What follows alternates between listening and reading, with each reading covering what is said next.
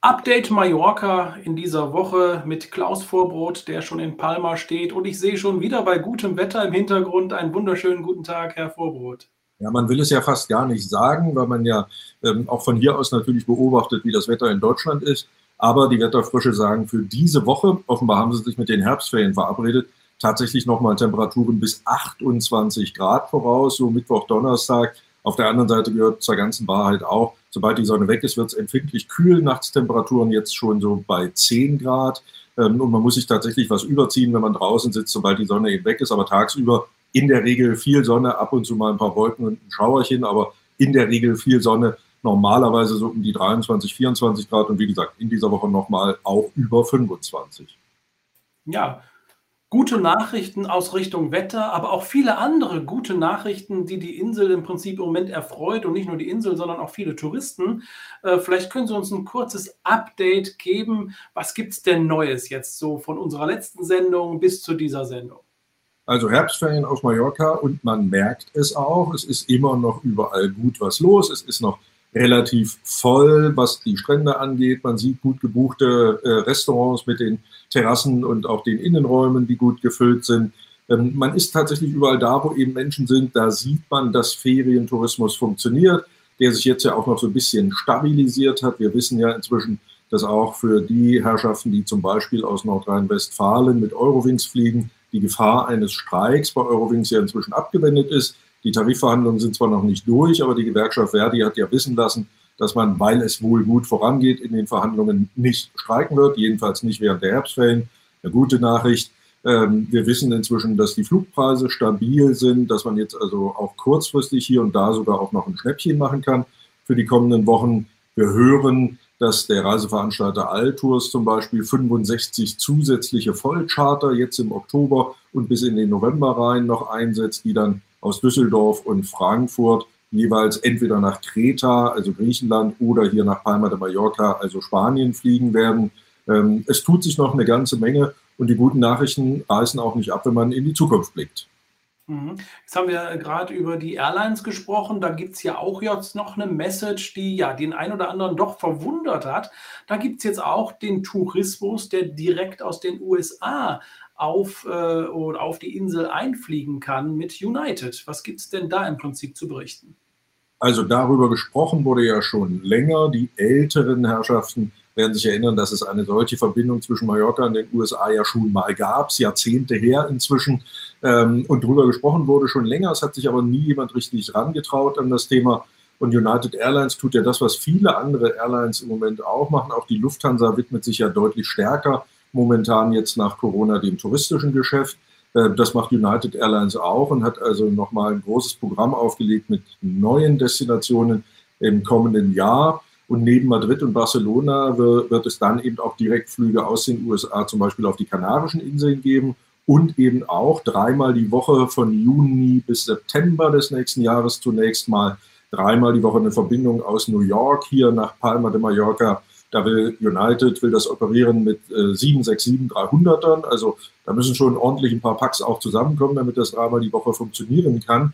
Und das Angebot ist natürlich zunächst ausgerichtet ganz klar auf den US-amerikanischen Markt. Also man will noch mehr amerikanische Touristen dann hier nach Spanien holen und speziell eben auf die Balearischen Inseln und die von hier dann eben auch verteilen, nach Ibiza ähm, zum Beispiel auch, so dass man also mal äh, schauen muss, ob und wenn ja, wie das funktionieren wird dann.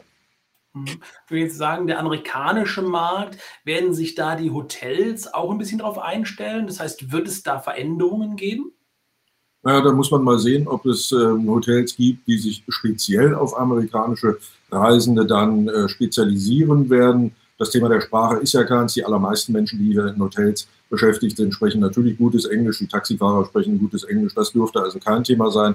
Bei ein paar Besonderheiten so was eben ähm, amerikanische Gäste gern mögen. Da muss man mal schauen, ob vielleicht die großen Ketten hier oder da ein paar Zugeständnisse machen. Ähm, mit St. Regis kennen sich die äh, amerikanischen Reisenden gut aus. Da dürfte es also in Maraval zum Beispiel kein Problem geben. Auch Arabella ist ja äh, vor Ort, Sheraton etc. pp. Also man findet da ganz sicherlich auch was, äh, was den amerikanischen Touristen zusagt. Ähm, und deswegen glaube ich, dass man da jetzt nicht wahnsinnige Veränderungen haben wird. Ähm, man muss erst mal sehen, glaube ich, tatsächlich auch, wie das Buchungsverhalten ist und ob es denn zählbar mehr äh, Touristen werden, auch die Kreuzfahrer hören wir, hm, rechnen sich Chancen aus, dass amerikanische Touristen dann eben so eine Verbindung machen aus, ich buche den Flug, eine Woche Mallorca Hotel und gehe dann noch eine Woche auf eine Mittelmeerkreuzfahrt zum Beispiel. Ähm, da rüsten sich die Kreuzfahrtgesellschaften wohl auch, um ihre werblichen Aktivitäten in Amerika noch ein bisschen hochzufahren, passend zu diesen Flugangeboten. All das wird sich sicherlich in den nächsten Wochen und Monaten noch ein bisschen klarer darstellen. Hm. Das wäre jetzt auch meine nächste Frage gewesen. Es scheint ja auch so ganz interessant zu sein, der Kreuzfahrtmarkt auch für die amerikanischen Gäste dann. Man sieht aber jetzt bereits auch schon einen ganz starken Anstieg überhaupt an Kreuzfahrtaktivitäten, auch fürs nächste Jahr schon äh, auf Mallorca.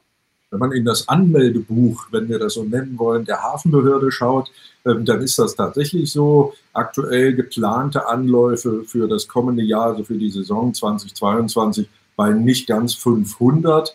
Wenn wir das mal vergleichen mit Zeiten vor Corona, also zum Beispiel das Jahr 2019 als Vergleichsebene ranziehen, da gab es im ganzen Jahr 600 Anläufe hier in Palma. Ähm, jetzt sind wir bei knapp 500 und sind bei Mitte Oktober. Schauen wir mal, was sich da noch so tut. Aber das sieht nicht so aus, als wenn das Jahr deutlich schlechter wird, als 2019 war. Hm. Das sind ja jetzt alles Botschaften, die wirklich ja recht erfreulich oder sehr erfreulich auch schon sind. Wie ist denn jetzt so die Stimmung, auch gerade bei den Tourismusverbänden, bei den Hotelverbänden? Da war man ja doch so ein bisschen skeptisch, ob überhaupt vielleicht noch der Herbst überhaupt noch interessant ist. Wie ist die Stimmung jetzt da?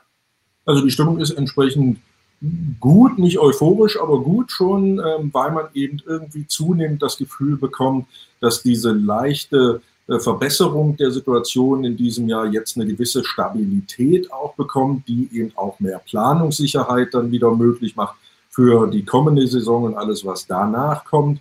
Äh, das ist sicherlich die wichtigste Nachricht momentan. Deswegen ist man, wie gesagt, nicht euphorisch, aber guter Dinge, behält trotzdem im Auge, was man sich ja auch vorgenommen hat, dass man eben neben dem reinen Tourismus auch andere Angebote platzieren will. Die Inselregierung hat jetzt ja nochmal vorgestellt, mit welchem Kriterienkatalog sie in die Verteilung der insgesamt über 4,6 Milliarden Euro gehen will, die auf den Balearen bis 2030 aus den europäischen Hilfsfonds ankommen werden, auch aus dem Next Generation Fonds zum Beispiel.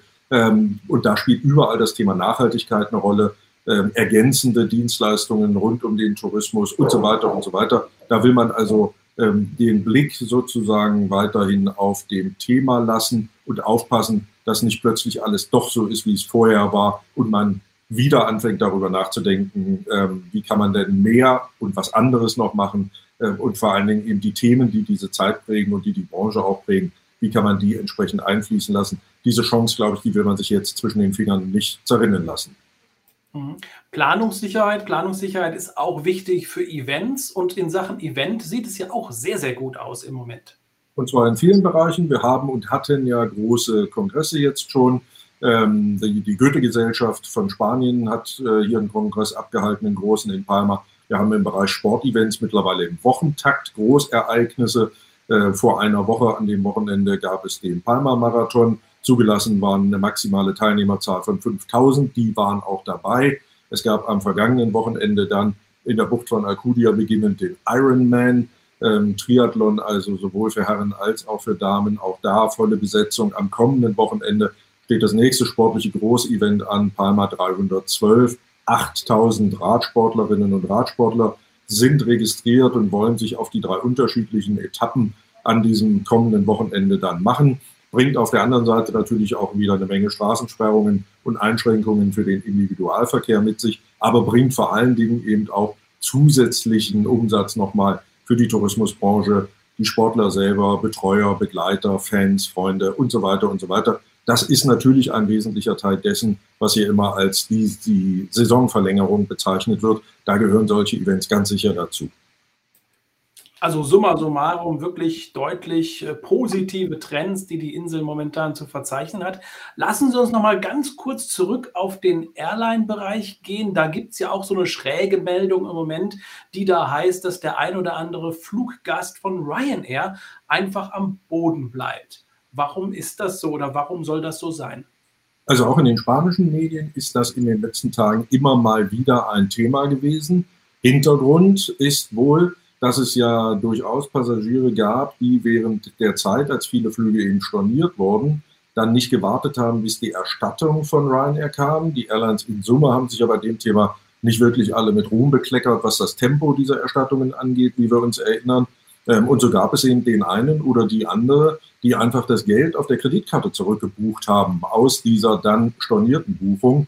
Ähm, und da scheint Ryanair, manche Medien sprechen hier von einer Art schwarzen Liste zu führen ähm, und also in dem Glauben zu sein, dass man noch Außenstände hat diesen Pax gegenüber, was man dann ausgleicht, wenn also er oder sie, wie eben beschrieben, mit zurückgebucht auf der Kreditkarte einen neuen Ryanair-Flug gebucht hat, dann kam es wohl beim Check-in oder spätestens dann ähm, beim Flughafen, wenn man Gepäck abgeben wollte, dazu, ähm, dass man den Flug nicht antreten konnte, weil Ryanair der Meinung ist, da sind eben noch Summen von früheren Buchungen offen.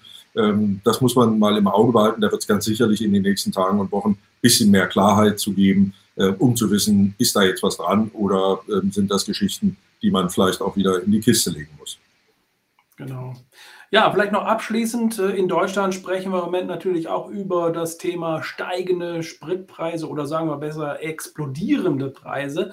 Äh, nicht nur beim Sprit, sondern auch bei den äh, anderen normalen Lebensmitteln etc. Muss ich mir auch jetzt ein bisschen mehr Taschengeld einpacken, wenn ich Richtung Mallorca komme? Sprich, ist die Inflation oder auch die Teuerungsrate auch auf Mallorca angekommen?